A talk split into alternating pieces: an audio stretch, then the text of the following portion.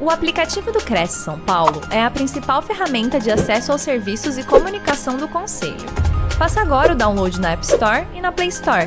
E siga nossas redes sociais no Facebook e Instagram. É, primeiramente, muito obrigado pela oportunidade de estar com vocês, com todos os telespectadores da TV Cresce, é, pela receptividade, a todos vocês que estiverem nos assistindo nas plataformas de YouTube, no Facebook ou na própria TV Cresce. É realmente como o Anderson falou, é uma realmente nós tentamos, vamos tentar passar a segurança desse novo dessa nova modalidade que cresce muito e se torna um grande atrativo para seus clientes. Isso pode ser uma ferramenta para que você possa, corretor de imóveis, possa alavancar a questão dos seus ganhos, não só na captação, mas como, como em todo o procedimento de, do leilão, não só na parte de ter os seus clientes uma carteira de investidores ou até é, para aquela pessoa que queira adquirir um imóvel. Então, isso pode ser uma grande oportunidade para você, corretor de imóveis. Então, a nossa nosso escritório tem essa expertise nesse mercado que dá uma segurança muito grande para para para, para os clientes é, terem o seu primeiro imóvel ou até como investidor. Então,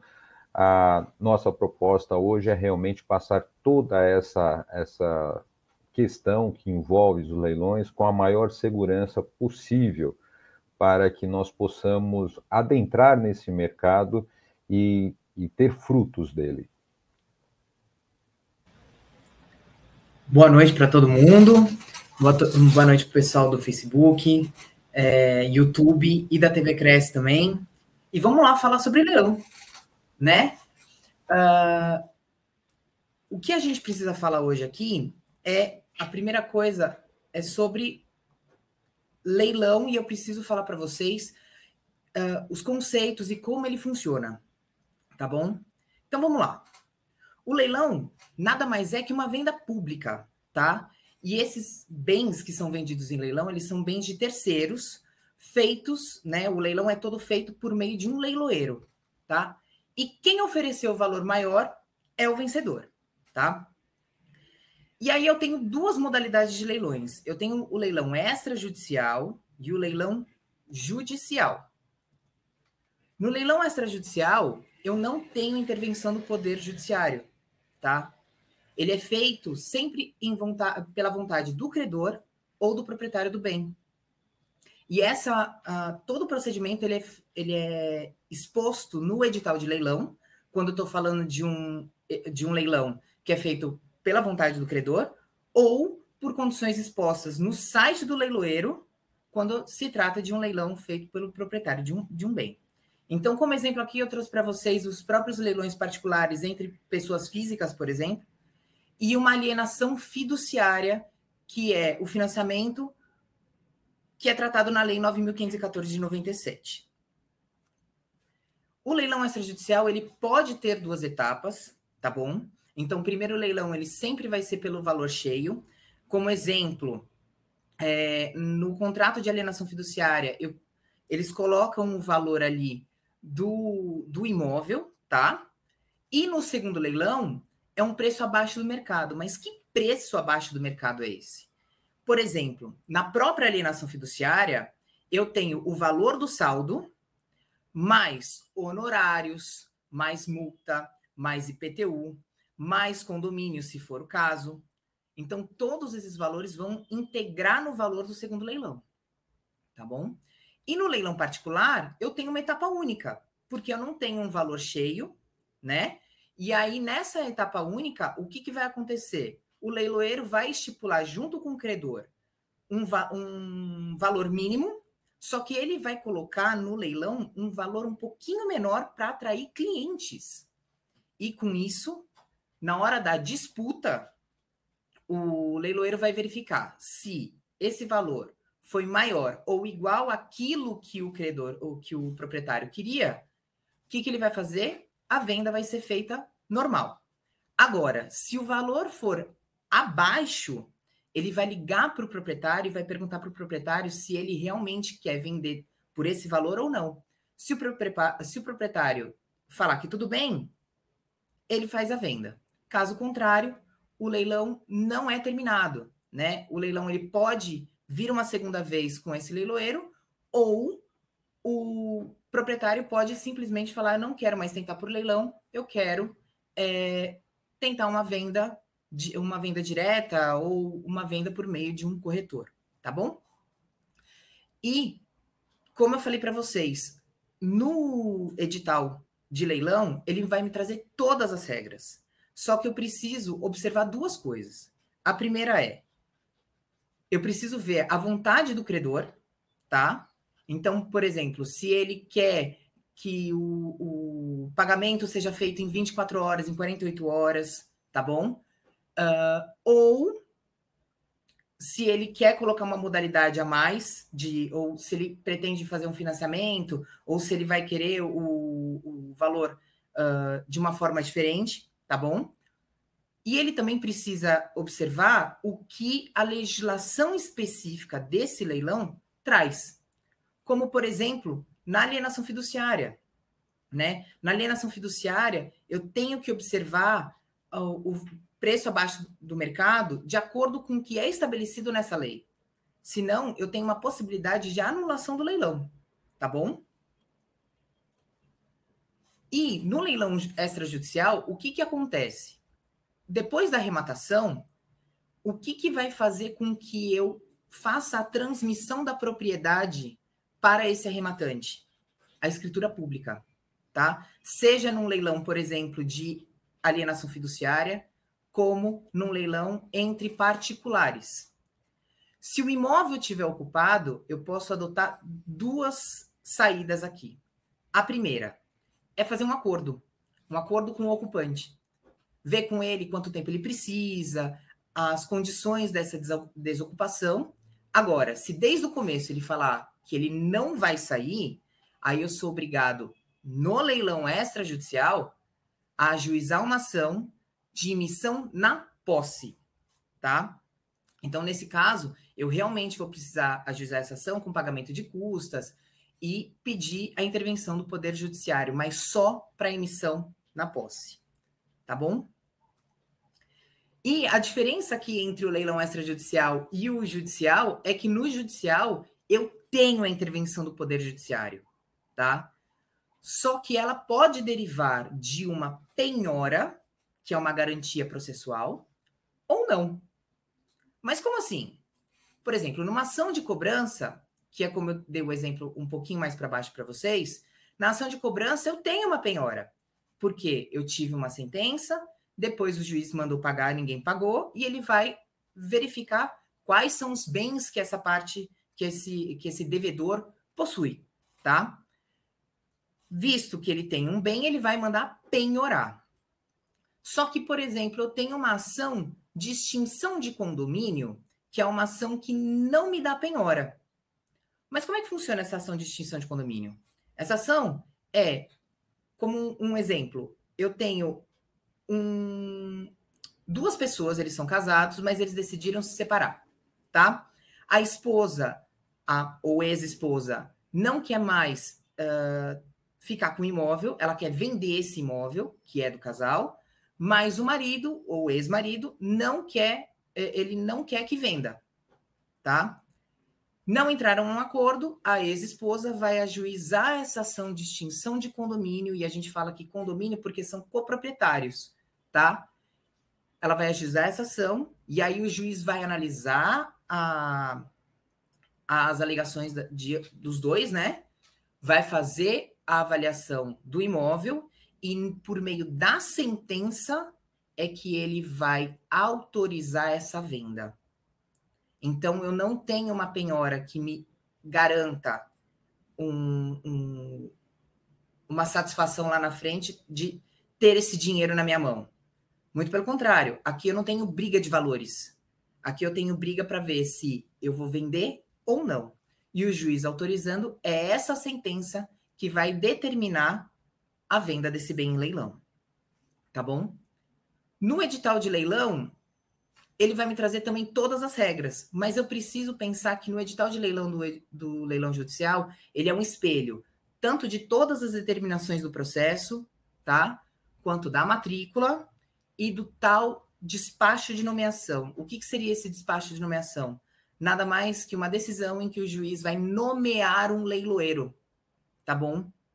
Então lá ele nomeia esse leiloeiro, ele indica quais são as condições de venda e o leiloeiro é obrigado a seguir essas orientações.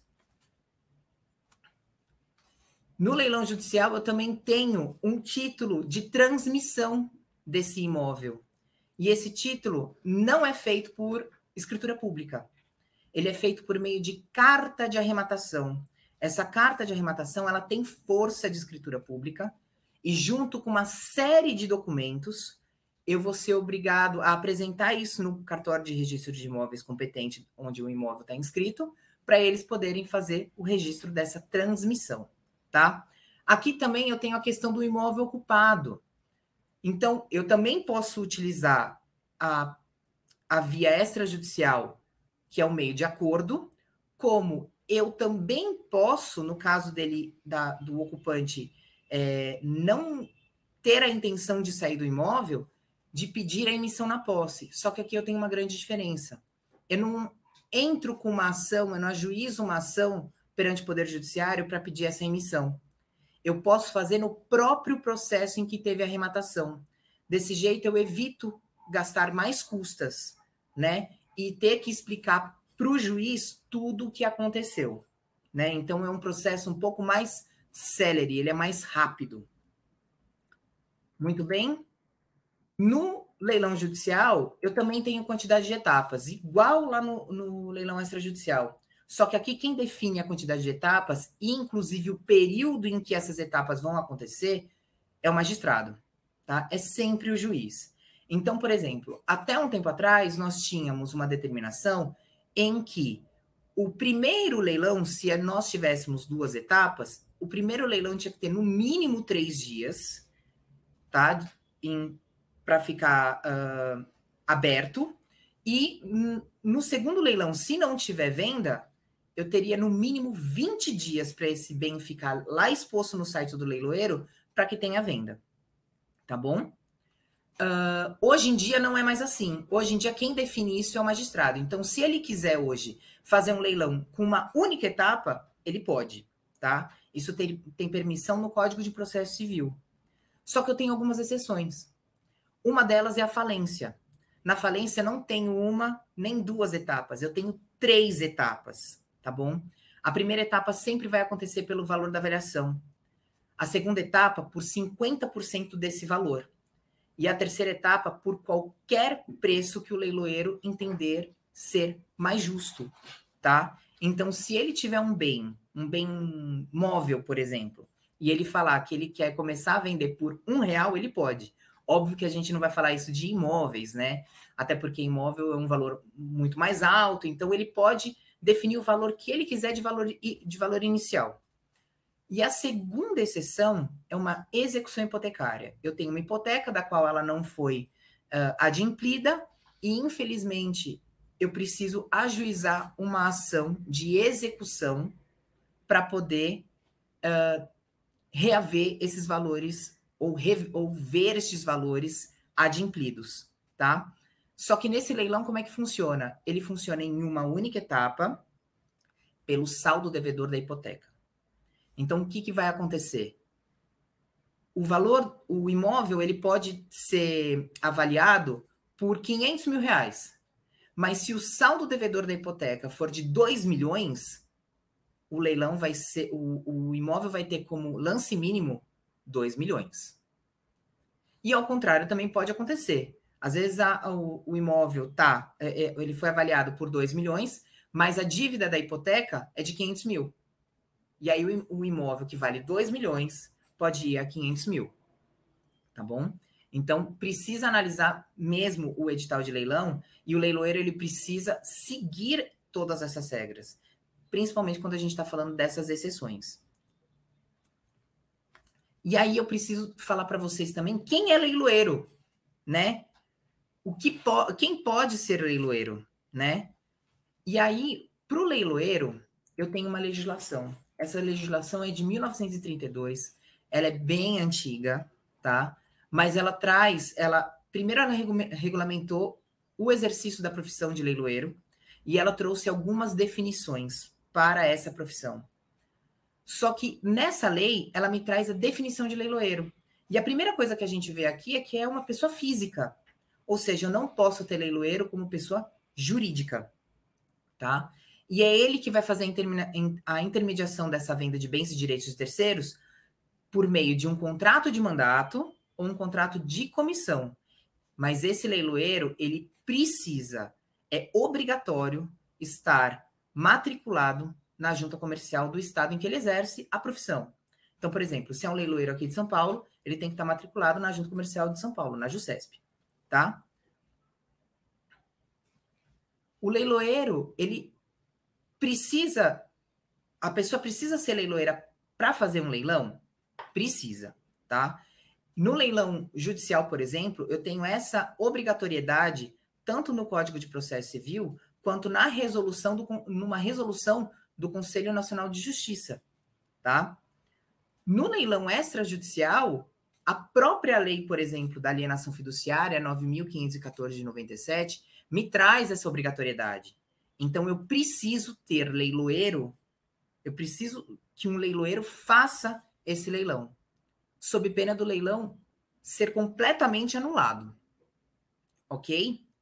E o leiloeiro também precisa receber, né? Ele exerce todo o seu trabalho, ele também precisa receber.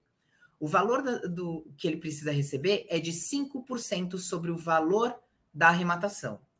Ou seja, quanto mais a disputa, o valor vai crescer e, consequentemente, haverá um aumento na sua comissão, tá bom? E o leiloeiro também é dotado de fé pública. Ou seja, tudo que o leiloeiro colocar no processo ou trouxer como informação, a gente entende que aquela informação é verdadeira, tá? Isso pode ser motivo. Se tiver alguma informação diferente ali que não é a, a verdadeira, a gente pode uh, discutir a respeito? Pode, e por meio de uma ação, que aí isso vai acontecer lá numa ação anulatória depois da arrematação, tá?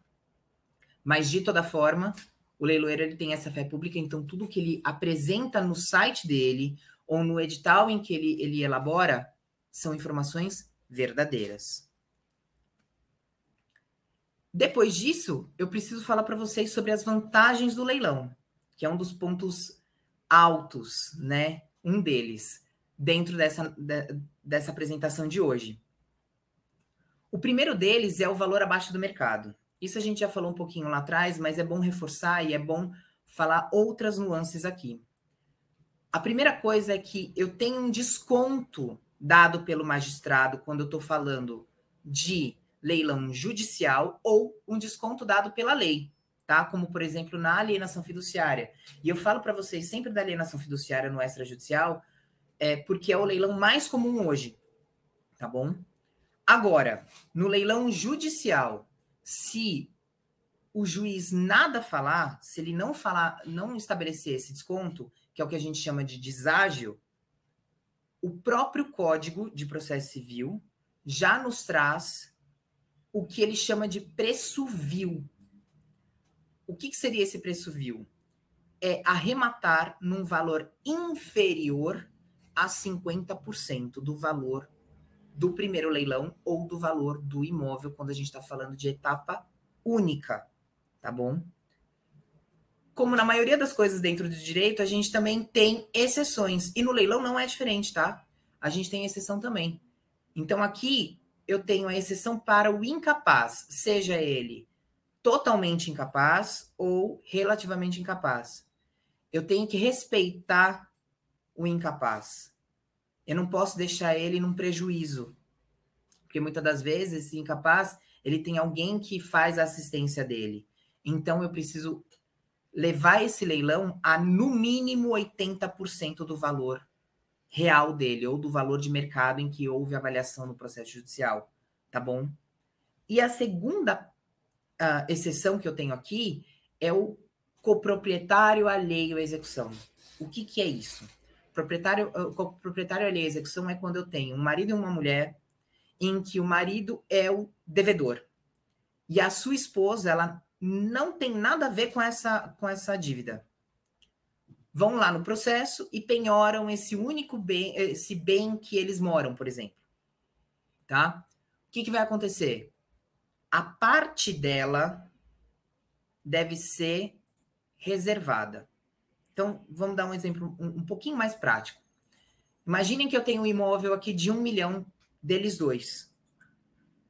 E aí esse imóvel foi penhorado. Na hora do leilão, o que, que o leiloeiro tem que fazer? Ele tem que fazer o seguinte cálculo. Ele tem que ver, e vamos supor aqui que cada um tenha 50% da propriedade. Então, o que, que ele vai fazer?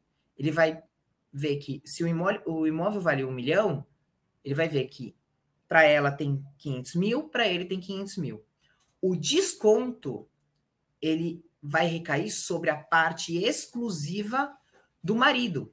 Então, ele vai ter, vamos supor que o desconto que o juiz tenha dado é de 50%, então, no cálculo vai ser 250 mil. Eu sou obrigado a somar os 250 mais os 500 mil, que é reservado de forma integral dela. E eu falo integral entre aspas porque não é o valor integral do imóvel, mas sim a parte dela, tá? Consequentemente, o lance inicial do meu, da minha segunda etapa vai ser de 750 mil. Se isso não for observado, isso também é uma possibilidade de anulação do leilão, tá? E eu bato para vocês dessa anulação do leilão, porque eu, a gente vai falar um pouquinho mais para frente que é um, ele é todo cercado de procedimentos, tá? E que precisam ser respeitados porque são procedimentos da lei. OK? O segundo ponto que eu preciso falar para vocês é sobre impostos e condomínio. Quando eu estou falando de débitos tributários, tá? Com arrematação, eles são subtraídos do preço da arrematação. Então, se eu tenho 100 mil uh, reais de IPTU e o meu bem vale 300 mil, esse 100 mil vai ser, de, vai ser subtraído desse valor da arrematação, tá bom? Isso eu tenho dispositivo na lei. Eu tenho, eu tenho que seguir obrigatoriamente o que a lei está me falando que é esse artigo 130, parágrafo único do Código Tributário Nacional. Agora, quanto aos débitos condominiais, eu tenho aí um embate jurídico. Por quê? Porque tem gente, tem juiz que entende que uh, o débito condominial ele vai ser subtraído do preço da arrematação até o limite desse preço da arrematação. O que ficar acima, ou seja, o saldo remanescente, o arrematante vai ter que pagar. Tá? Ele vai ter que desembolsar. Agora, quando, tem, tem juízes que eles entendem da seguinte forma: se o débito condominial também ele é, o, o débito ele é gerado pela própria coisa, né, pelo o fato gerador desse débito é a própria coisa, como os débitos tributários, o que que ele, o que que tem gente que uh, tem juiz que entende que é, esse valor, independentemente do valor, vai ser, na totalidade, subtraído do valor da arrematação. Ah, mas a arrematação não supre todo o valor. Não importa. O prejuízo, por exemplo, é do condomínio, tá bom? Então tem essa discussão e isso precisa ser muito bem averiguado, tá? Para que no futuro o cliente, né, o investidor ou a pessoa que está adquirindo o imóvel, uh, a casa própria, né, pela primeira vez, é, não caia num valor em que ele não sabia que ele tinha que pagar e no final das contas ele tem que pagar. Então precisa analisar muito bem analisado, é, não só essa questão, mas é uma das principais questões, ok? O leilão ele é dotado de total segurança porque ele é um ato complexo. E esse ato complexo nada mais é que são regras muito bem definidas, né? A gente está aqui falando toda hora que é, que é tá na lei, que o leiloeiro precisa seguir e ele realmente precisa seguir. Todos esses procedimentos ele precisa seguir, senão é um leilão que ele é nulo, tá? E aqui eu trago, eu trago para vocês que no caso de anulação pode acontecer duas coisas, tá? Ou o valor da arrematação ou o valor da comissão do leiloeiro são devolvidos para o arrematante. Isso, por exemplo, no caso de o arrematante arrematar o bem e até o dia da, da expedição da carta de arrematação ou até do registro da escritura pública, acontecer alguma coisa. Então, ah, eu percebi que tem um vício dentro do leilão. Tem um erro ali que não deveria existir. Se isso for alegado até esses dias, né, até o dia da expedição da carta de arrematação ou da escritura pública, quando eu estou falando de leilão extrajudicial, uh, o leilão pode ser anulado e o valor da arrematação e da comissão são devolvidos para o arrematante. Agora, se acontecer depois do registro e o arrematante for de boa fé, eu não posso tirar esse imóvel do arrematante. E aí, o arrematante não vai responder, mas quem responde é o credor da ação ou banco ou a instituição financeira que levou o, o imóvel e forneceu um edital de leilão, eh, ou forneceu as informações para o leiloeiro fazer o edital de leilão de forma equivocada. O que, que vai acontecer? Tanto a instituição ou o credor do processo, quanto o leiloeiro podem ser obrigados a pagar para o antigo devedor perdas e danos. Tá? E essas perdas e danos podem ser, inclusive, o valor do imóvel. Tá bom? Uma curiosidade que eu trouxe para vocês é a respeito da possibilidade de parcelamento. O leilão pode ser parcelado? Pode, tá? Só que ele só pode ser parcelado quando eu falo de leilão judicial, tá? Isso tem determinação no Código de Processo Civil e eu preciso seguir um, um, um procedimento para que, que esse parcelamento seja realizado.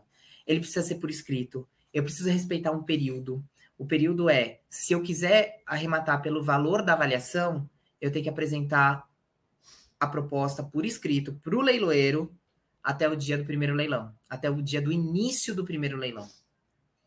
Se eu quiser arrematar pelo valor do segundo leilão, é até o dia do início do segundo leilão. Também uma, uma proposta escrita para o leiloeiro.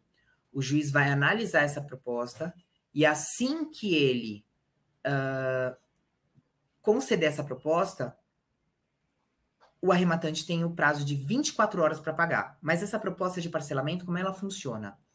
Ela precisa ter pelo menos 25% do valor em que, que, o investidor, né, o arrematante, que arrematar, ele precisa ser 25% do valor da arrematação. E o restante em até 30 parcelas, tá? Com um indexador de correção monetária não tem juros, tá? E o, o, a correção monetária, ela pode ser, por exemplo, pelo índice do Tribunal de Justiça de São Paulo, que é um índice que se assemelha muito com a poupança. Então, a gente tem uma correção monetária baixa aí para um imóvel que você pode arrematar em até 30 parcelas, tá? Se houver arrematação do imóvel nessas condições, existe uma uma, um detalhe aqui que é o seguinte: o imóvel precisa ser dado em hipoteca judicial. Vai estar tá lá na matrícula do imóvel que o imóvel está sendo hipotecado porque houve o parcelamento da arrematação, e essa hipoteca só vai ser cancelada quando houver a quitação da última parcela. Aí o próprio juiz expede um ofício para o cartório de registro de imóveis falando para baixar, né, para cancelar essa hipoteca judicial. Além disso, hoje em dia, com, a, com o advento da, da LGPD, o leilão está sendo transformado. Por quê? Porque o leilão eletrônico ele tem diversas, ele colhe diversas informações dos arrematantes. Então, o que, que acontece? Na hora que o arrematante, né, ou, ou que a gente chama de interessado, que ele ainda não arrematou nada, é, ele faz o seu cadastro no site do leiloeiro, o que, que vai acontecer com ele? Ele vai assinar um termo de proteção de dados e uma política de privacidade em que o leiloeiro não vai divulgar essas informações, tá? É, e que, eventualmente, o seu, o seu nome, CPF também não vão ser divulgados dentro da plataforma dele. Na hora do cadastro, você vai, uh, uh, o, o interessado ele vai criar um apelido justamente para isso, para ninguém saber quem é a pessoa, tá? Quem vai saber são, é, é só o leiloeiro e os seus prepostos, tá bom? E aí tem todo um tratamento de dados derivados dessa LGPD que, gente, que o leiloeiro precisa tomar cuidado. Então, por exemplo, a transmissão do leilão ela precisa ser em tempo real. Se ela tiver algum atraso, isso pode é, fazer com que um, um interessado no imóvel, que ele talvez seja o, seria o arrematante, ele perca a oportunidade de dar um lance no imóvel. Então, para ele, ele acabou de, de fazer com que o leilão não seja em igualdade de condições. E isso é motivo para ser discutido? É, tá? Todo, todo controle de, de arquivamento, processamento, eliminação de dados, se existir, é, controle de informação tem que ser feito pelo leiloeiro. Ele precisa guardar todas essas informações e elas não podem ser divulgadas.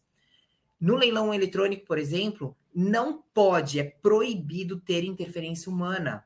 Ou seja, se alguém quiser dar o lance, a pessoa que deu o lance, ela mesma no computador dela. O leiloeiro não pode dar esse lance por, uma, por um terceiro, tá?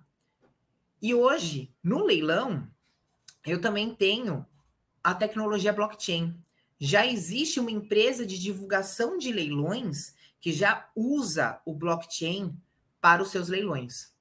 O que, que é o blockchain? Blockchain ele é, é uma, é uma operação de criptografia usada nas operações financeiras. E isso já está sendo usado também no leilão. Isso dá mais segurança para evitar, inclusive, o mercado clandestino, que é o mercado de leilões falsos, né? Que hoje está crescendo bastante e a gente vai ver isso em números.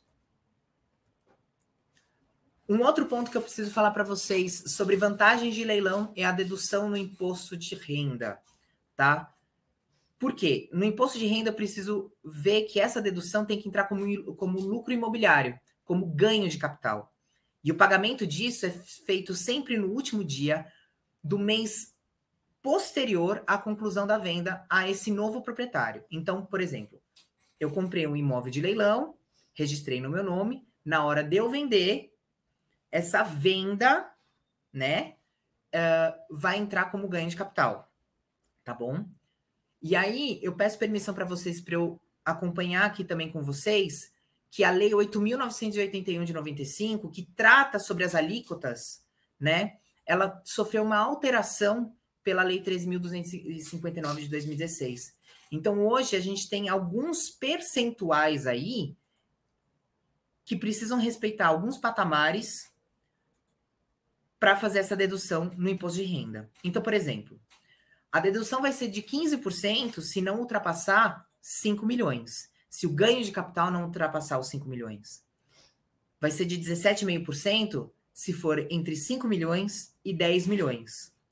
20% entre 10 milhões e 30 milhões, e acima de 30 milhões, 22,5%.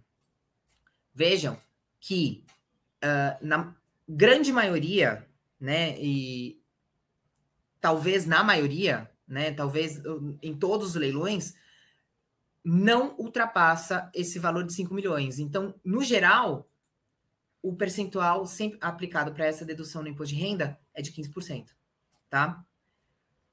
a documentação para que essa dedução seja realizada tem que ser hábil e idônea.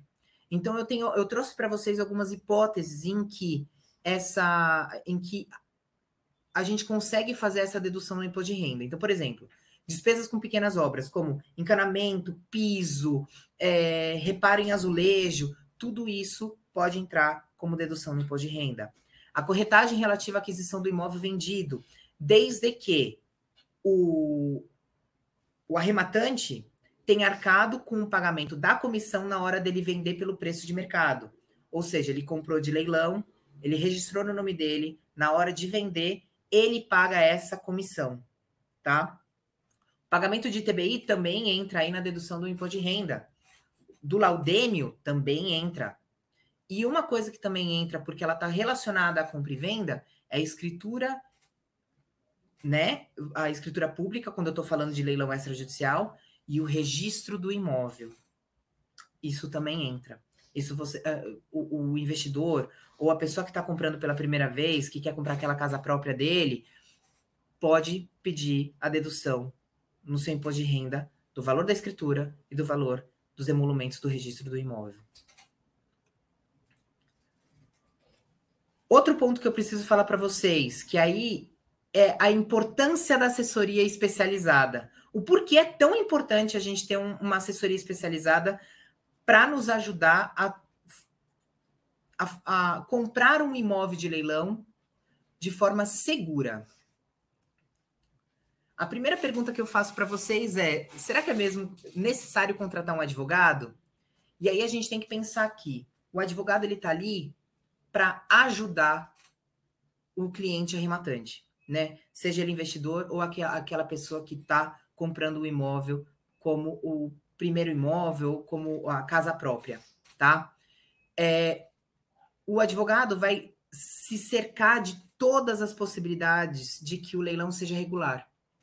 Se ele não for regular, o próprio advogado vai recomendar que o, que o lance, né, que a disputa não seja realizada pelo seu cliente. Porque com certeza o cliente, porventura, pode até não conseguir registrar o imóvel em seu nome. Como, por exemplo, eu tenho um imóvel que está sendo levado a leilão e esse imóvel ele tem uma ação de uso capião em discussão. Ou seja, a discussão é para saber quem é o titular dessa propriedade. Enquanto eu não, tô, eu não sei quem é o titular dessa, dessa propriedade, se o imóvel for arrematado, o arrematante não consegue fazer uh, o registro em seu nome. E pode ser que lá na frente esse registro nem consiga ser feito. Porque se o titular não for o devedor, por exemplo, do processo, ele perde essa, essa arrematação e é causa para anulação do leilão. Tá bom? O advogado também, depois do leilão, além dele se cercar de todas as possibilidades de que o leilão é regular e que o cliente dele não vai perder dinheiro com isso, com essa, com essa arrematação, porque a, o advogado nada mais é que um investimento para o, o arrematante, ele vai precisar ir para outros processos, caso, por exemplo, tenha na matrícula do imóvel, tenha uma, outras penhoras, é, indisponibilidade de bens, que isso acontece muito na Justiça do Trabalho, em que os bens ficam indisponíveis, eles não podem ser vendidos, eles não podem ser mexidos, né? Ele precisa pedir a baixa de, desses gravames, porque aí o imóvel ele entra, ele vai para o, o arrematante livre e desembaraçado de ônus. Por exemplo, na arrematação, a hipoteca ela é extinta. O advogado precisa entrar em contato com o banco e precisa pedir, inclusive, para o juiz onde teve a arrematação para que haja a, a, a, baixa dessa hipoteca, né? Para depois levar essa baixa lá para o cartório de registro de imóveis para registrar isso na matrícula. Então, por exemplo, uh, eu tenho um, um imóvel uh, sendo levado a leilão, uh, é, um é um leilão judicial, em que eu tenho. É um apartamento em que ele tem uma hipoteca em aberto, né?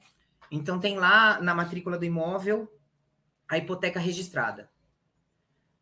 Se o credor hipotecário for intimado da penhora, que isso é um dos requisitos para que haja baixa, e intimado do leilão, essa hipoteca ela vai ser extinta lá na frente. Então, eu vou ter a arrematação, depois da arrematação, eu vou ter a expedição da carta de arrematação, e junto com a expedição da carta de arrematação, eu vou pedir para o juiz que ele me dê um ofício para eu levar para o cartório de registro de imóveis e averbar e registrar nessa matrícula o cancelamento dessa hipoteca. Por quê? Estava tudo certinho, todo mundo foi intimado, consequentemente, eu tenho uma disposição em lei que me obriga a extinguir a hipoteca em caso de arrematação. Tá bom?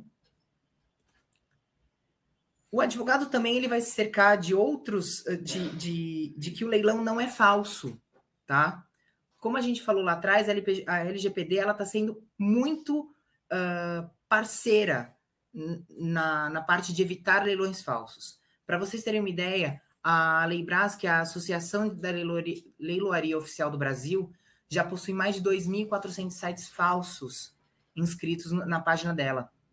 A Leoesp, que é a Associação dos Leiloeiros Oficiais do Estado de São Paulo, já possui mais de 2 mil sites falsos, né? E isso aumentou com a pandemia. Na pandemia, houve um, um boom de sites falsos, né? E muitas reclamações de que houve arremata que ele fez, ah, a pessoa fez uma arrematação e, consequentemente, ela caiu num golpe, tá? Então, é, o advogado também ele vai ser uma, uma figura extremamente importante para evitar esse tipo de golpe que está sendo tão comum hoje em dia. E para vocês terem uma ideia, antigamente era feito apenas em leilões de carros. Já aconteceu com leilões de imóveis, né? Vejam o, o, o perigo que está aí, né? De não ter uma pessoa para te assessorar, para assessorar o seu cliente, assessorar o arrematante, para evitar esse tipo de, de falsidade. Então, essa é uma parte do que é muito importante por causa exatamente a, é a grande preocupação hoje do do investidor ou até do tomador de imóveis. Né? Então, ele acha que o fato de você ter que ir para um, um, sítio eletrônico, praticamente uma página de internet, onde os lances são fáceis, basta uma, se cadastrar e, e fazer esse, essa arrematação, ele acha que isso pode deixar ele independente do corretor, independente de um advogado.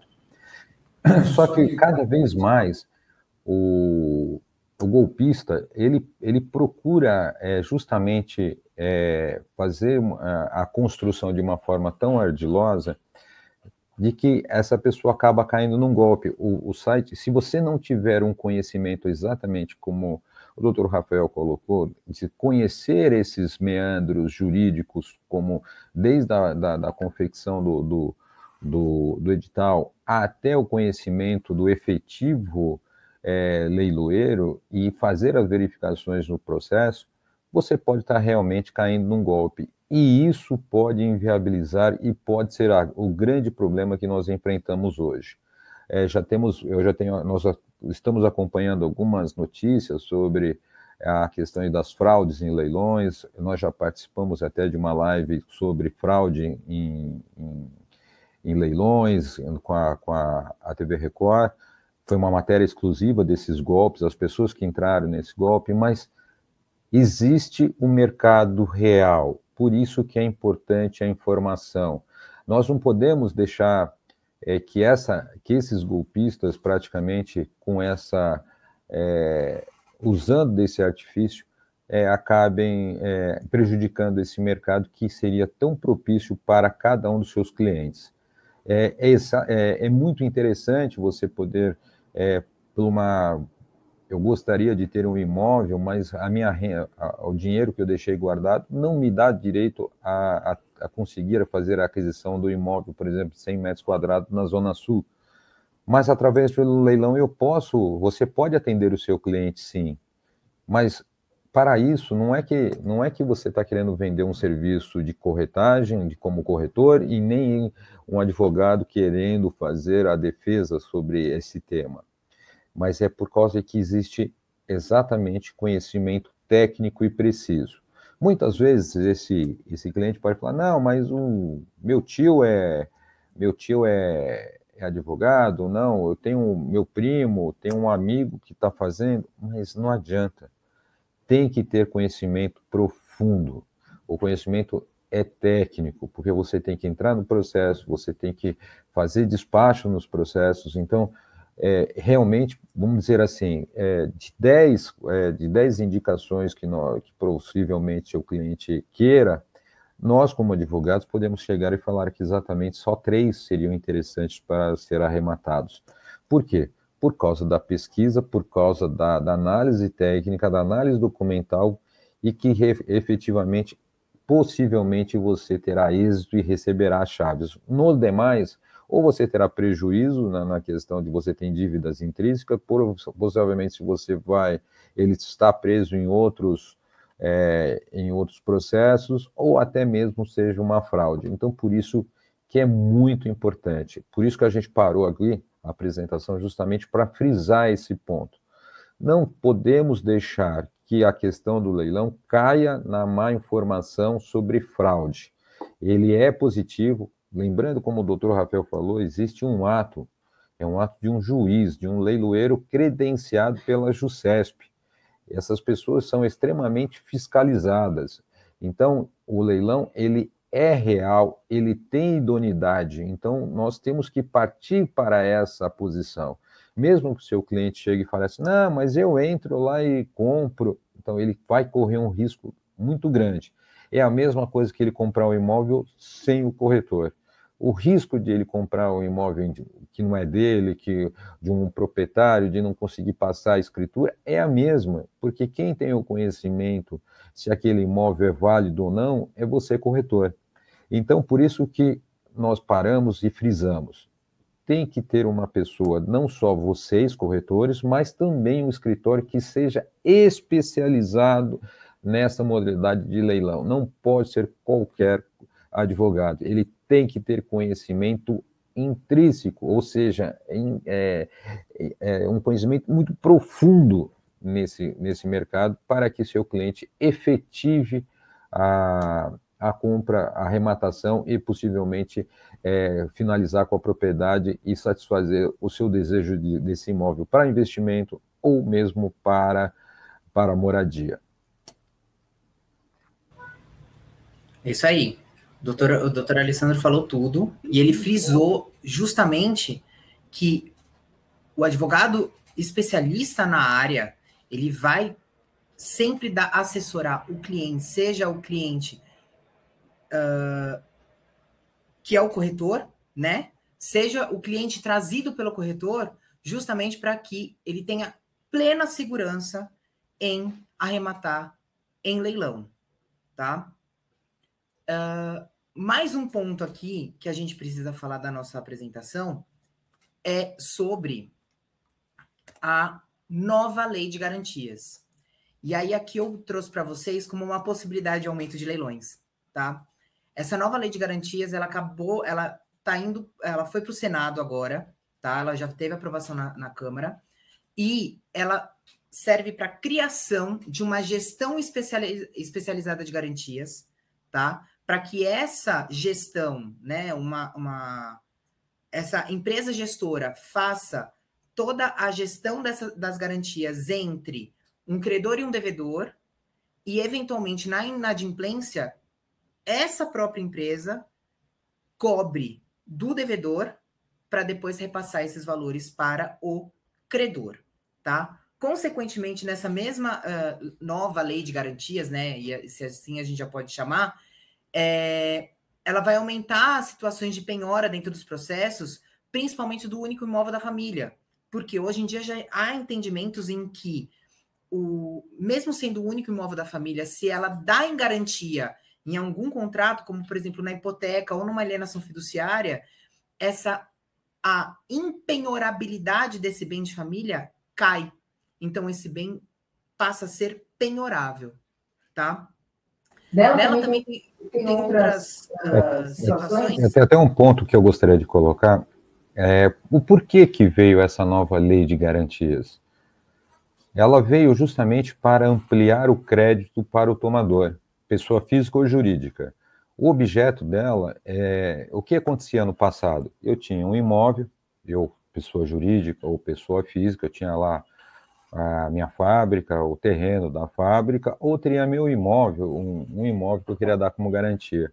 E eu ia no banco, apresentava meu banco, lá no banco esse imóvel, esse ia para o departamento lá de análise de crédito, e eles faziam um cálculo de quanto eles liberariam desse valor para, para o seu financiamento. É, geralmente o banco faz uma conta que se eu vou liberar, você tem que me dar uma garantia de duas vezes e meia o valor que eu estou te liberando. Então, isso quer dizer que sempre você vai pegar sempre uma quarta parte do valor que você precisa em, valor, em relação ao valor do imóvel. E esse imóvel praticamente ficava travado nessa operação. Com essa gestora de garantias, a empresa de gestão de garantias, quem, vará, quem fará a, a avaliação desse bem, quem ficará com essa garantia, será essa empresa privada, que ela não tem ligação com nenhuma empresa financeira, ou seja, não adianta um banco montar uma, uma empresa é, garantidora, é, gestora de garantias, porque não vai poder, ela não pode ter vínculo algum com qualquer empresa de financeira ou da, do mercado financeiro, ela tem que ser autônoma. Ela vai pegar esse imóvel, ela vai fazer a avaliação e vai determinar quanto desse valor pode ser aplicado nessa garantia.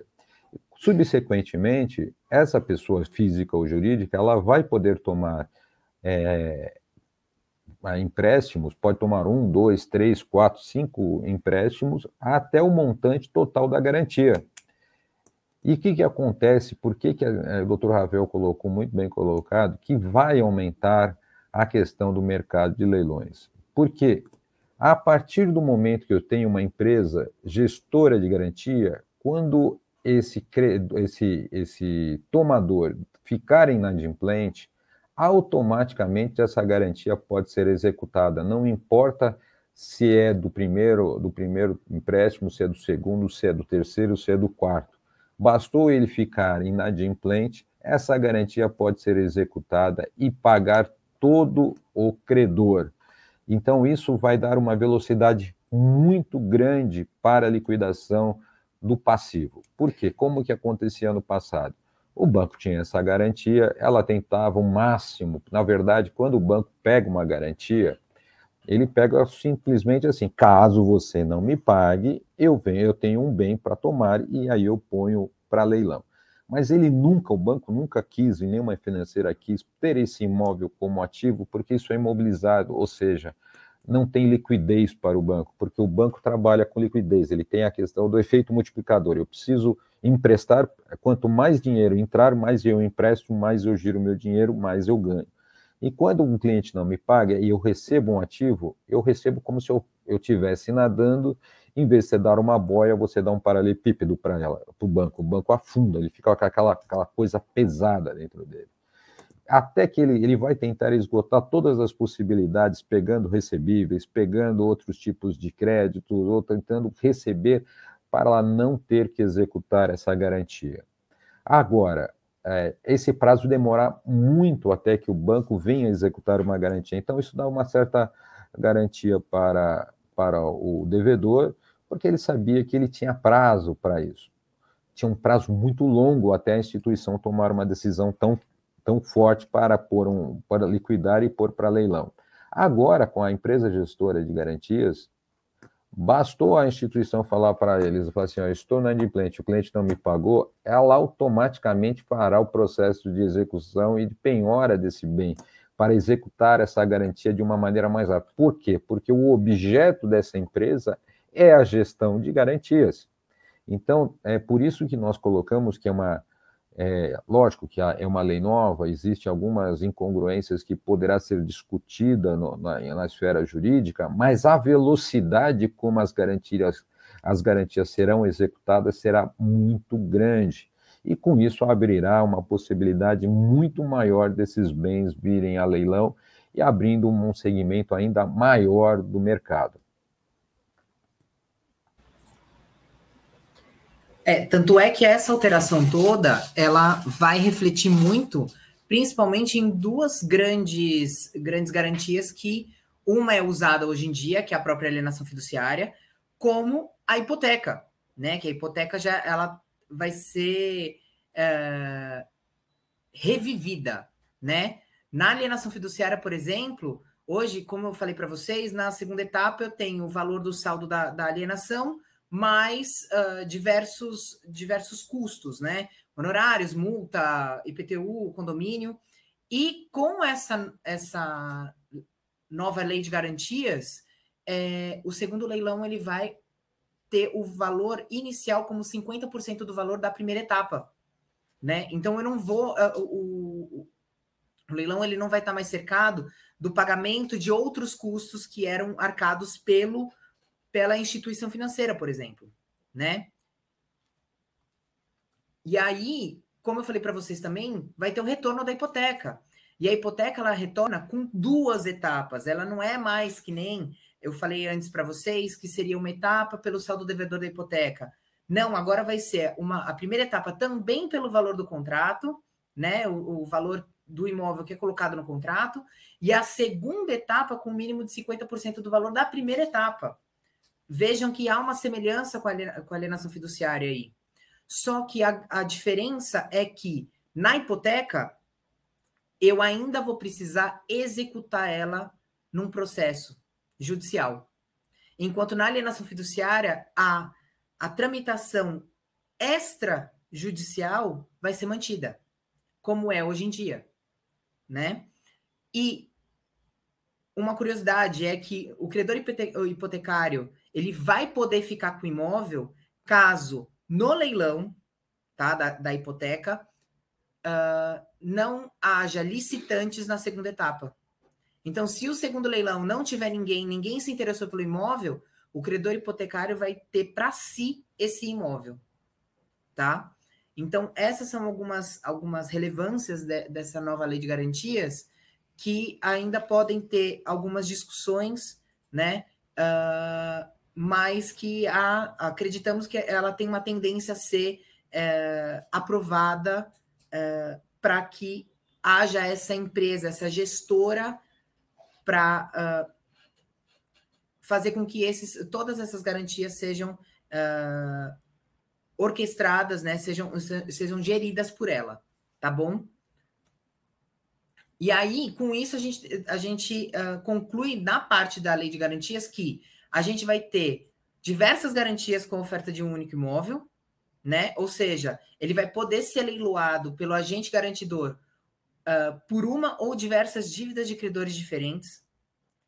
E, consequentemente, nós acreditamos que isso vai aumentar a inadimplência, porque a pessoa vai uh, ter várias garantias no mesmo imóvel e que no futuro, que é basicamente o que acontece hoje, o que acontecia, por exemplo, na hipoteca, ela acaba não conseguindo pagar todas as hipotecas. Isso pode acontecer na alienação fiduciária também. Tá? Impacto da pandemia. Agora, a questão, é, eu vou passar muito rápido por causa do avançado da hora. O porquê que nós colocamos esses impactos da pandemia e também da, da, da, nós podemos até avançar um pouquinho mais, que é a questão também da, da crise de guerra, é justamente o que deu um impacto inflacionário e com isso faz com que as famílias tenham uma redução de renda. E isso está mostrando praticamente que nós temos uma, uma um aumento no, na questão do ajuizamento de ações principalmente as ações condominiais, ou seja, é, cada vez mais os condomínios estão ficando mais ágeis e cada vez mais é, as contas têm que ser pagas, ou seja, aquela, aquelas pessoas que se tornam inadimplentes, não dá mais para se ratear com os, de, com os demais condôminos aquela parcela que não está sendo paga, porque aquela parcela que está pagando também está com problemas de renda, e com isso as decisões estão sendo tomadas cada vez mais rápidas. Então, se nós olharmos praticamente nesse material que provavelmente nós será disponibilizado, vocês poderão ver que dentro do próprio gráfico do TJ, o aumento da, da, da, das ações que acabam tendo como execuções e penhoras de bens cada vez aumenta ainda mais. E a questão dos ajuizamentos de condomínios tem, tem cada vez aumentado. Ou seja, é, só para concluir a, essa análise que eu tenho que finalizar, é, isso quer dizer o quê? Que cada vez mais o, tanto a, a, questão dessa nova legislação, que é das empresas gestoras de, de garantias, como os bancos e como também os condomínios estão ficando cada vez mais ágeis nas suas ações é, para recuperar esse passivo. E isso quer dizer o quê? Que cada vez mais terá, cada, cada vez que tem um ajuizamento de uma ação, que significa que esse portfólio de imóveis que vão para leilão estarão disponíveis a vocês, praticamente. Vocês, corretores que poderão, que têm a carteira de clientes na mão, cada vez mais terão mais opções para apresentar aos seus clientes.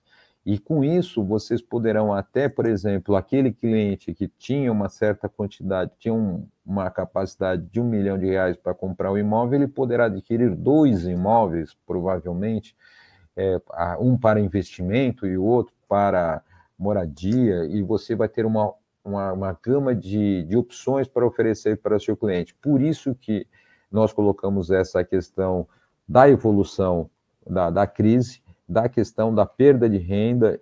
Infelizmente, esse lado da perda de renda é, está fazendo com que o judiciário se mova cada vez mais rápido, e se movendo cada vez mais rápido, os próprios credores também se movem mais rápido. Então, isso fará com que a oferta desses imóveis que, vão, que irão a leilão é, se, é, estarão muito mais é, disponíveis para novos investidores ou novas pessoas que queiram adquirir. E lembrando, é importante ter conhecimento. Eu espero que a gente é, possa ter passado nesse. Eu não vou alongar muito nos outros gráficos, porque, como a gente tinha uma hora de apresentação, a gente já está com um minuto e três, eu não vou me alongar muito na questão dos gráficos, mas é, nós tentamos passar exatamente a importância desse mercado e a importância que vocês, corretores de imóveis, podem ter nesse mercado, é, podendo explorar cada vez mais esse segmento, oferecendo como uma nova opção é, de mercado, pois você tem um valor totalmente diferenciado, uma, opção, uma opção de negócio uma, uma possibilidade para ofertar a seus clientes. Então, é, a ideia foi exatamente passar um pouco desse, dessa ideia de o que é um leilão, como, como ele funciona, quais os, os percalços que tem nele, quais são as armadilhas, quais os cuidados e se ele efetivamente é interessante.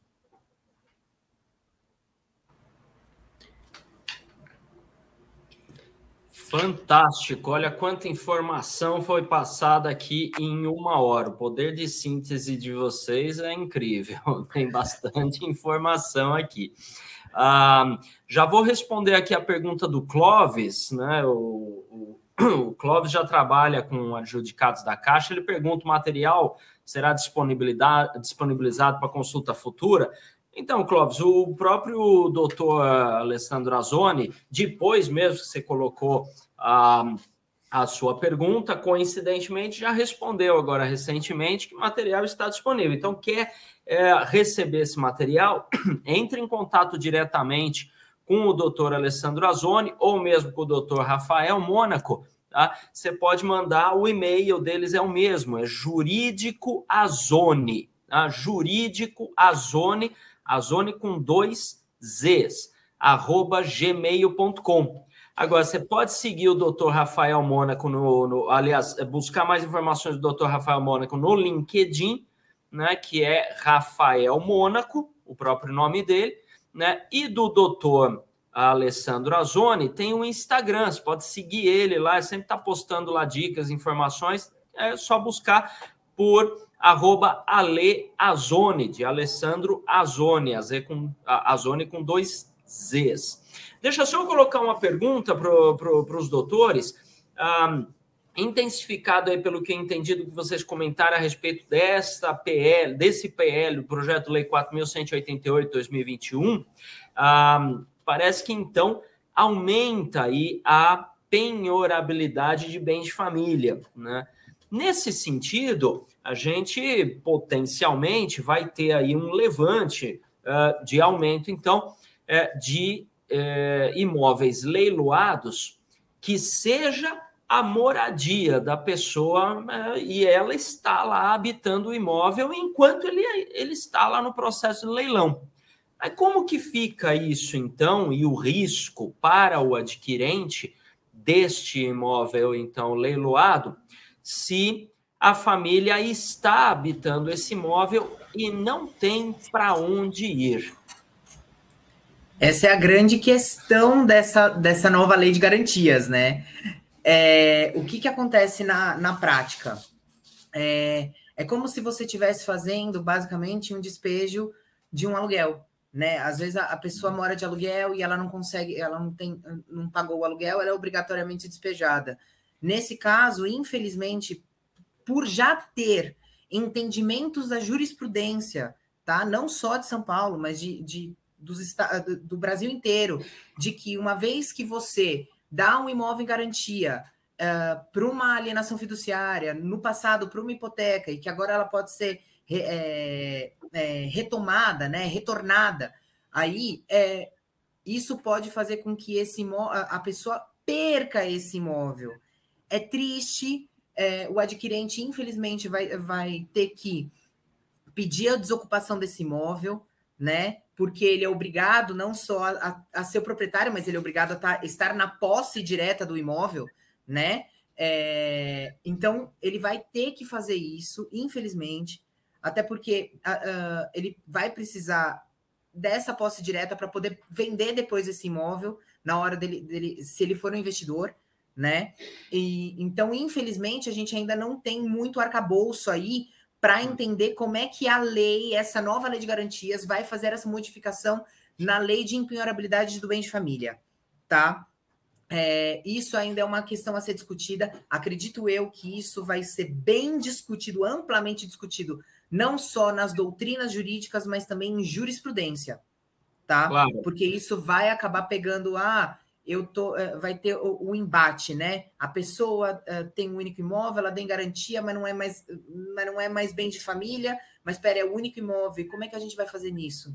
É, né? mas é aquela coisa, né? Se deu como garantia, a garantia deve garantir, né? Como Exatamente. Se Exatamente. a garantia não puder garantir, ela não é um elemento garantidor. Exatamente, dizer, senão ela não funciona.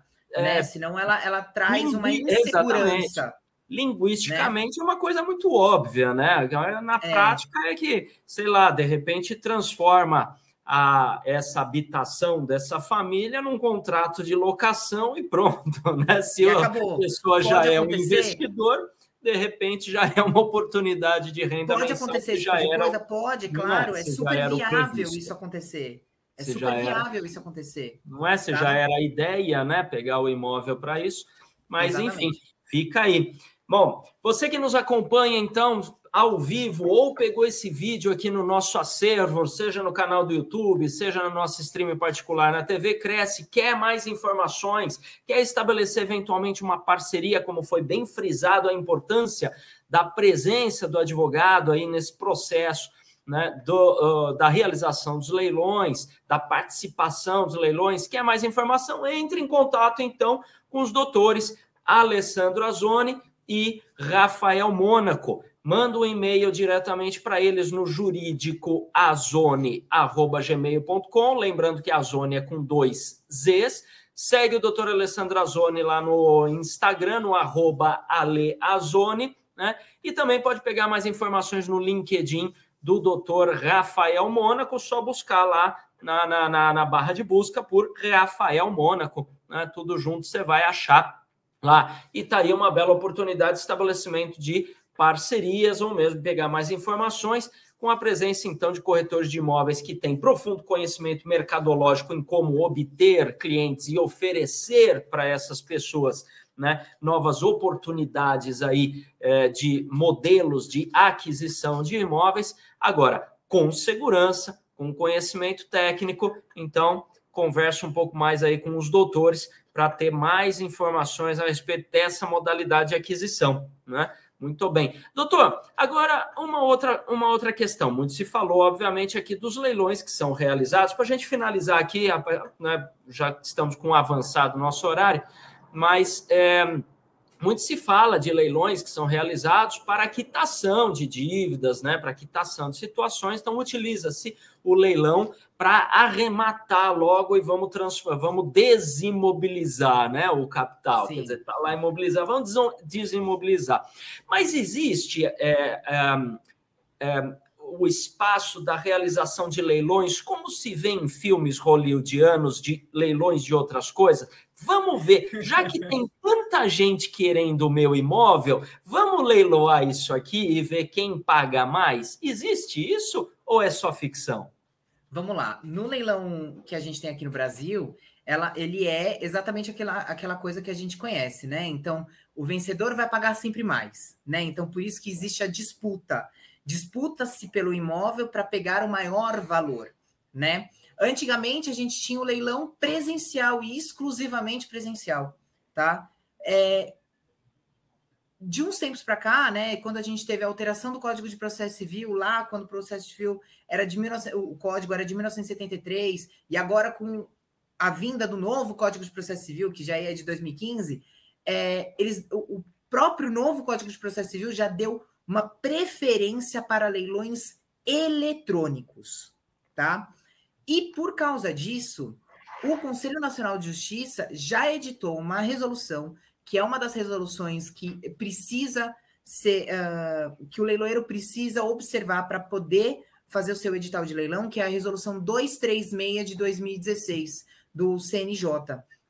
E lá eles dão todas as informações e toda, todos os procedimentos de como o leilão tem que, tem que acontecer. Então, hoje, preferencialmente, o leilão é eletrônico. Então, como é que funciona o leilão eletrônico? Bem rápido.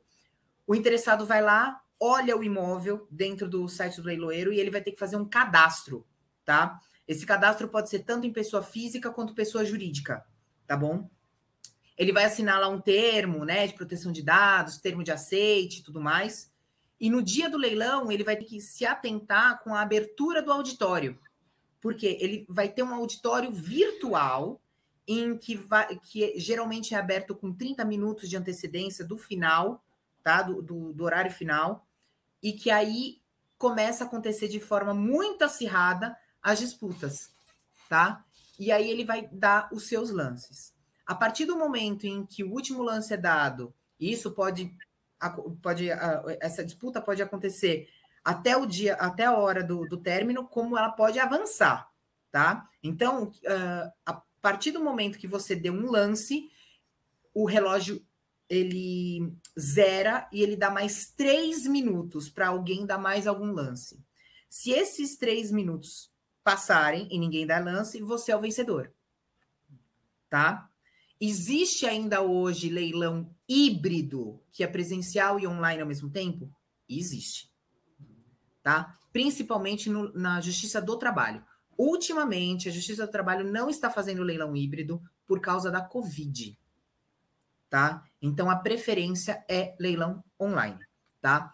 É, principalmente, uh, por exemplo, eu sei que, que a gente tem um grande conhecimento que um leilão online é, hoje, preferencialmente online da, da Justiça do Trabalho, acontece, por exemplo, na Justiça, no, no, Tribunal, no Tribunal Regional do Trabalho do Pará, tá? É, no Rio de Janeiro também acontece muito e eles preferem bastante pelo leilão eletrônico ao invés de um leilão híbrido, tá? Aqui na Justiça, no, no, na Justiça do Trabalho de São Paulo, eles ainda preferem híbrido, mas eles suspenderam por hora por causa da Covid, tá? Maravilha.